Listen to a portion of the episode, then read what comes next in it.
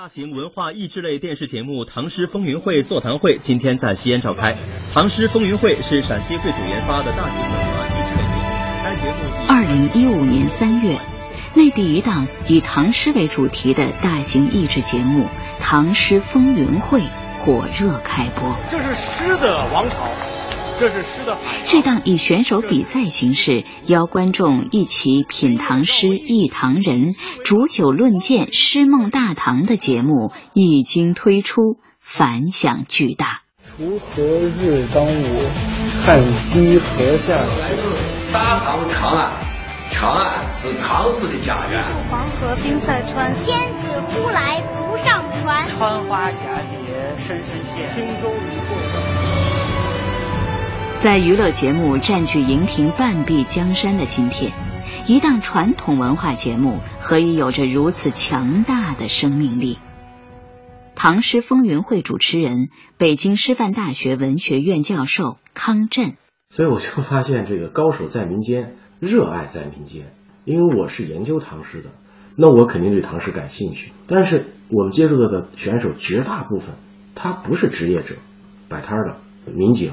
啊，甚至是退休的大妈，但是对于唐诗的这种执着和热爱，那是超乎的想象。唐诗呢，它有一个特点，总的来讲，唐诗的语言是比较简明的。呃，它所使用的很多意象，都是我们大家非常熟悉的，传递给我们的意蕴却是非常深远的。所以，虽然隔了一千多年，但我们现在这些现代人、当代人读起来了，就还感觉好像是昨天才写的，跟我们之间是没有隔阂的。中国是一个以诗为歌的国度，千百年来，一代代的诗歌佳作滋养了无数或欢愉或孤寂的灵魂，而中国的古典诗歌又以唐诗为最。北宋诗人王安石说：“世间好语言已被老杜道尽，世间俗语言已被乐天道尽。”台湾学者蒋勋常常用花季来形容这个时期。他说，在这个朝代，让我们感觉到生命的整个精神完全绽放开来，好像忽然之间，全部的花都开了。西南民族大学文学与新闻传播学院院长徐希平对诗歌为什么能在唐代繁盛做了这样的概括：外部的原因，首先它的那个。国家非常强大，版图非常的辽阔，经济非常的富裕，政治上和平亲民，知识分子也敢于发出，发出他也不会遭到什么迫害，和平宁静的环境，有些人们就愿意到处去交流。这样的话呢，就让唐人的心胸很非常的豁达，对自己充满自信，对唐诗一个繁荣有一个很大的一个积极的影响。内部的原因呢，唐诗的。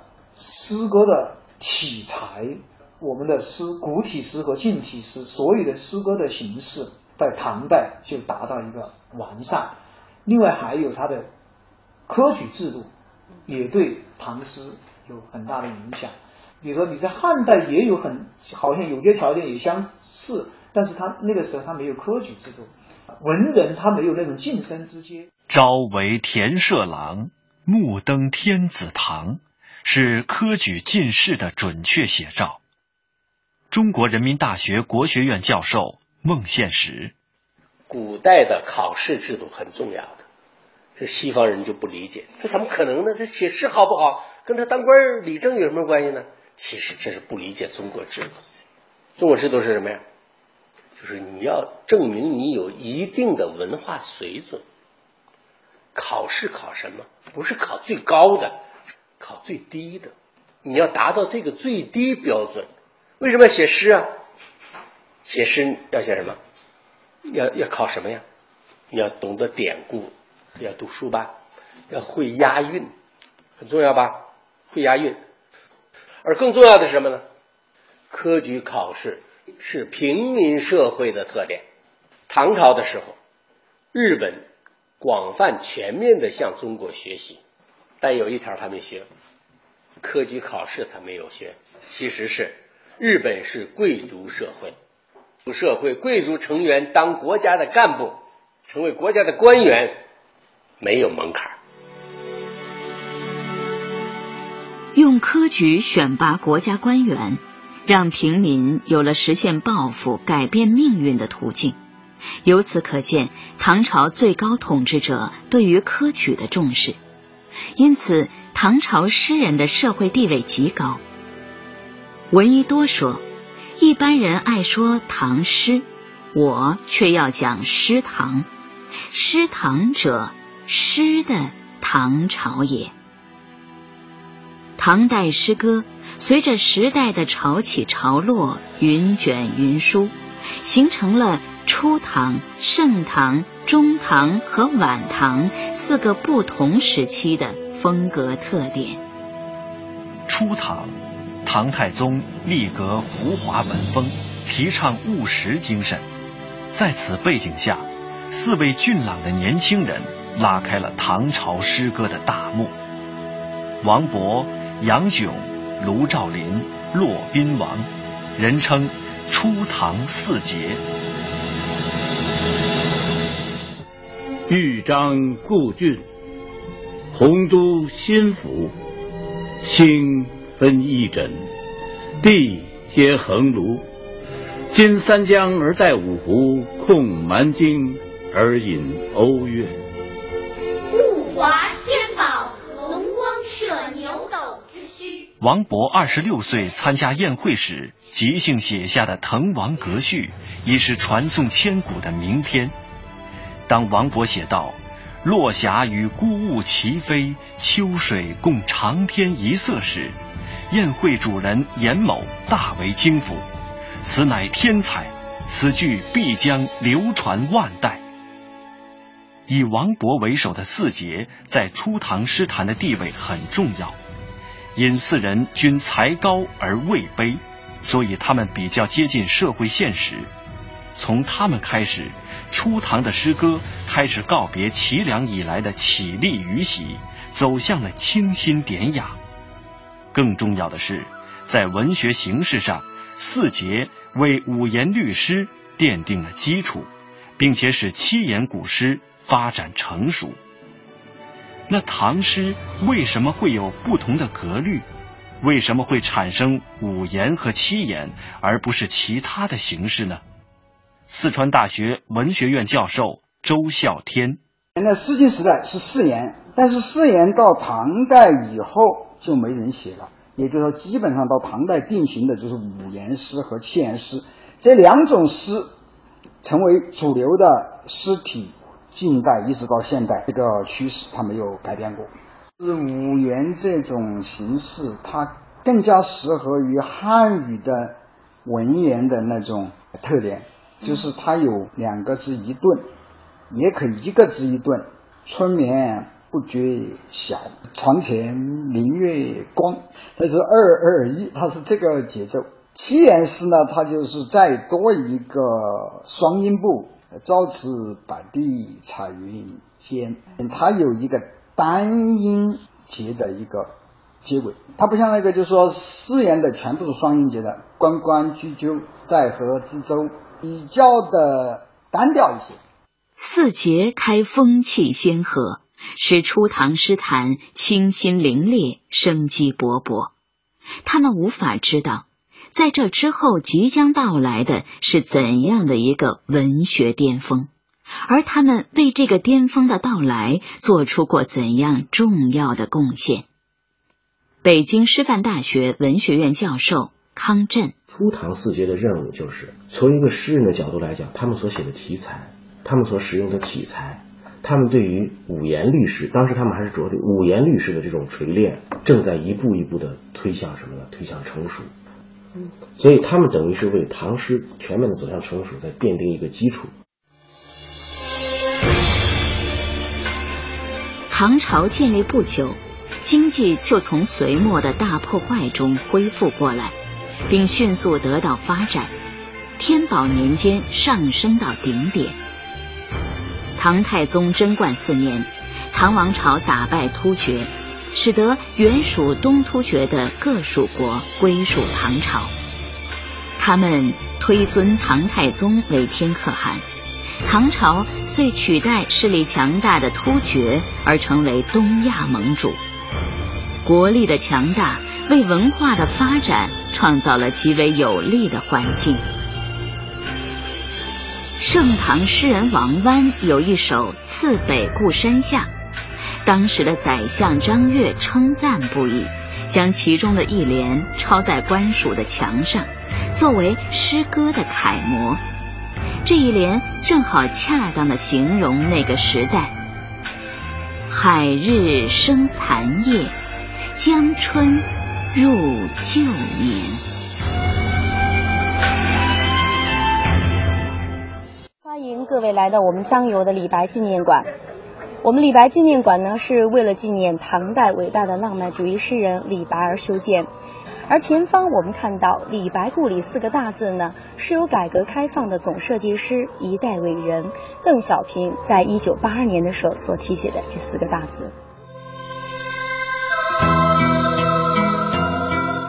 位于四川江油的这片仿唐建筑群，是今天的人们与诗仙李白进行心灵对话的一处极好所在。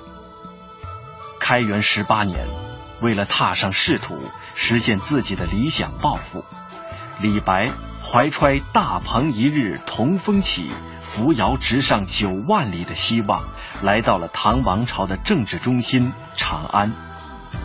这时候的唐朝处于开元盛世的图景，一片繁荣。李白也处于旭日东升的生命阶段。他豪放飘逸的个性，促使他写下了《长相思》《将进酒》等浪漫主义巨作，为他赢得诗仙美誉。君不见黄河之水天上来。奔流到海，不复回。余光中形容李白：酒入豪肠，七分酿成了月光，剩下的三分笑成剑气，袖口一吐就是半个盛唐。暮成雪。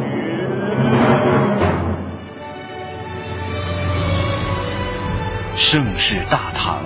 催生了以李白为首的众多诗人，又因诗人诗作众多，催生了诗歌流派的成熟。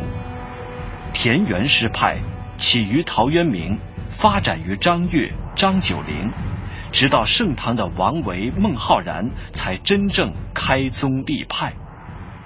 四川大学文学院周孝天教授这样概括了田园诗派能在盛唐诞生的原因。国内生活比较和平，那么也有很多的文人，一个是为了读书，他必须就是说到那个自然环境比较好的山林里边去，或者说到那个农村。嗯，有一些人是为了就是说提高自己的知名度，他要去追求隐居。所以说，那个文人跟农村跟田园，他也比较密切。盛唐社会的富庶繁荣。使很多士大夫文人有足够的闲暇寄情山水、仗剑去国、辞亲远游。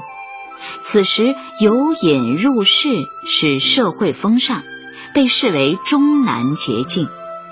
再加上佛教的兴盛和禅宗的兴起，又为隐逸山林的文人提供了借山水悟道明智的思维方法和表现手段。因此，田园诗大量产生。与田园诗派的惬意恬淡不同，边塞诗派以其大漠孤烟、黄河落日的辽阔豪迈，吟诵出唐人的气度胸襟、壮志豪情。边塞诗之所以繁荣，一是现实状况所致。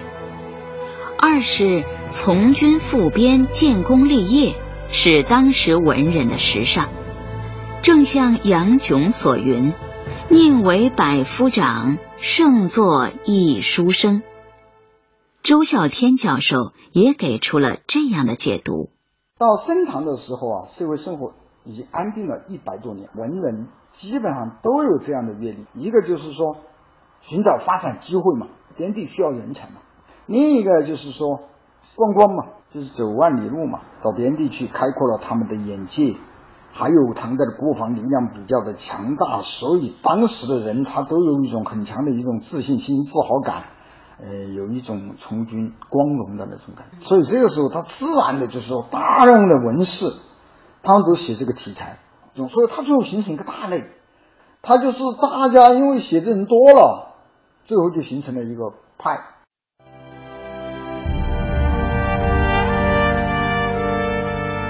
盛唐时期，能跟李白齐名的另一位代表诗人，就是比李白年少十一岁的知己，被后人称为诗圣的杜甫。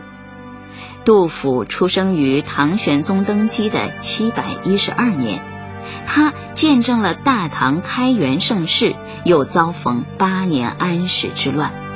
他的人生与唐朝由盛而衰的剧烈转折重重相叠。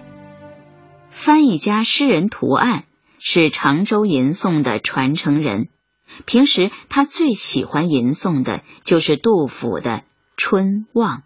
呃，为什么喜欢杜甫呢？在小学里面就发生九一八事变，全面抗战爆发，那时候家乡被日本人侵占，所以说是家破人亡的。家破了，人这个亡字可以指逃亡的意思。那么这个时候，我们就对杜甫的诗特别感到亲切，好像就在说我们自己要说的话。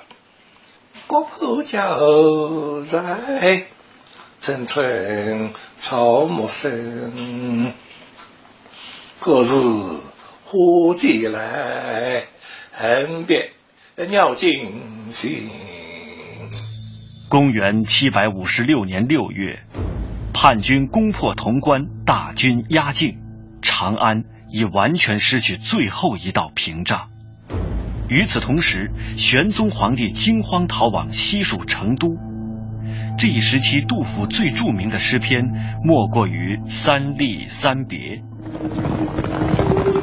千顿足来到哭，哭声直上。”甘云霄。诗中描述的兵荒马乱年代，官府征兵、亲人别离、共赴国难、共克时艰的惨烈民生，力透纸背，催人泪下。杜甫纪念馆副馆长王飞能够成为诗圣，我感觉有两个原因，一个是他呃，确实他的诗歌的艺术性达到一个。集大成的这么一个程度，还有就是杜甫，他的这种忧国忧民的这种情怀，对后对后世影响也也非常大，所以我们称之为杜甫精神。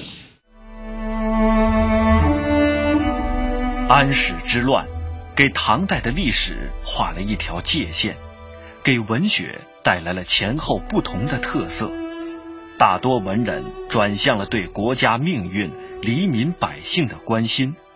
他们的诗作如长空伟翼，九天交影，铭记了一个时代的兴衰。而这个文学上的巅峰，在杜甫去世后宣告结束。安史之乱使唐王朝由强转衰，社会内忧外患。中唐的诗人们对盛唐诗意做出全新的改变，具有了承前启后的意义。清代诗论家叶谢指出，中唐不只是唐诗之中，而且是百代之中。北京师范大学文学院教授康震：中唐的特点跟盛唐的，盛唐不管像李白、杜甫、高适、岑参这些诗人写不同的题材，总的风格是昂扬向上的，是青春派的。而中唐的特点是什么呢？是非常多元化的风格，非常多元化的情怀。非常多元化的创作的这种题材和题材，换句话说，韩孟诗派、元白诗派、柳宗元、刘禹锡、李贺他们写的诗的风格各有各的特色。为什么呢？在盛唐这个伟大的诗歌的业绩面前，他们要求新求变，同时他们的社会生活也跟盛唐人有完全的不同。所以，中唐的诗诗歌的总体的创作风格，我们可以概括就是多元化，风格的多元化。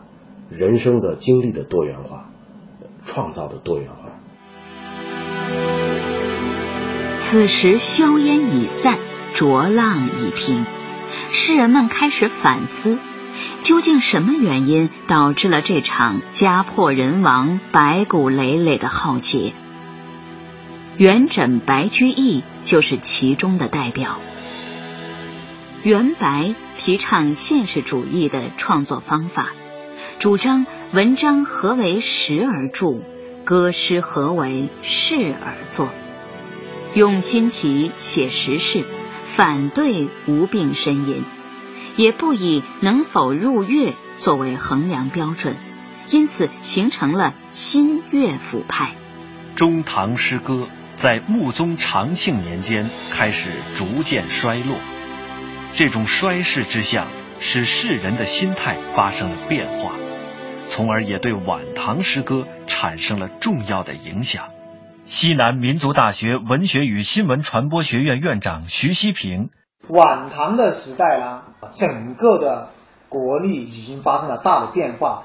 国内我们都知道经历安史之乱，藩镇割据，宦官当权，后来还有农民起义，所以唐朝已经是江河日下。晚唐诗歌很少再现开阔而超越的精神气举和富于理想气质的激情，更多的转向了对日常人情、男女情爱这些精神世界的一般内容的表现。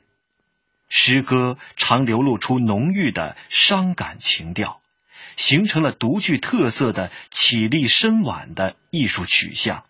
徐希平、杜牧和李商隐。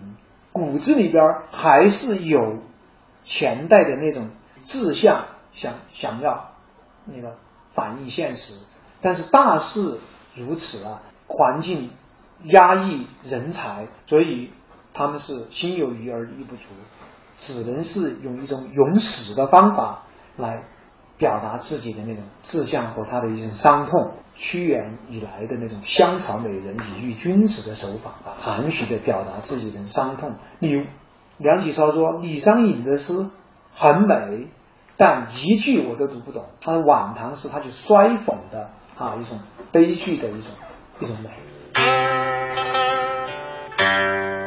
向晚意不适，驱车登古原。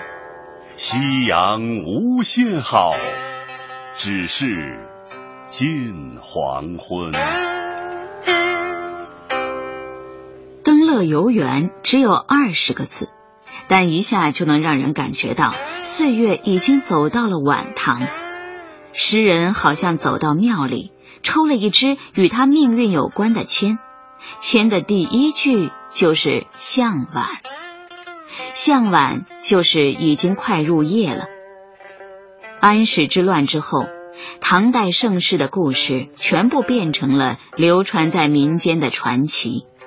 李商隐笔下的繁华，是对逝去繁华的追忆，他自己已然不在繁华中了。当李商隐、杜牧在九世纪五十年代相继去世后，唐代就再没有出过大诗人了。从六十年代起，农民暴动不断发生。八十年代中期，以黄巢为首的农民大暴动平息后，唐王朝奄奄一息，只等着彻底崩溃。唐王朝这幢摩天大厦坍塌的前夕，诗人韦庄写过一首《台城》，来哀悼六朝的沦亡。江雨霏霏，江草齐，六朝如梦，鸟空啼。无情最是台城柳，依旧烟笼十里地。一个诗歌盛世时代画上了句号，但他创造的美却长久的留存下来。《全唐诗》收录四万九千多首诗作，作者达两千八百余人，而这远远不是唐诗的全部，却也足以让人叹为观止。学者余秋雨说：“唐诗确实是一种大美，不管在什么情况下一读，都能把心灵提升到清纯而又高迈的境界。回头一想，这种清纯高迈本来就属于自己，或属于祖先秘传，只不过平时被大量琐事掩埋着。这个自己看似俗物缠身，居然也能与高山共俯仰，与白云同翻卷，与沧海其殷勤。唐诗在中国却成了非常普及的常态存在。我怎么也舍不得离开产生唐诗的土地，甚至愿意下辈子还投生中国。皆春水，四海皆兄弟。心有灵犀一点通，在整个唐代，诗歌的发展一步不停滞，一步不重复，一路繁花，一路云泥。唐诗，诗中有画，诗中有情，诗中有史，诗中有魂。正是这个诗歌的巅峰已无法超越，紧随而来的宋人只能在词这种文学题材上另起高度。法国当代著名汉学家戴密威用汉诗统称中国诗歌，他曾说：“汉诗为中国文化之最高成就，或中国天才之最高表现。”唐诗。以自己独特的艺术魅力，自始至终向历史散发着绵绵不绝的体温。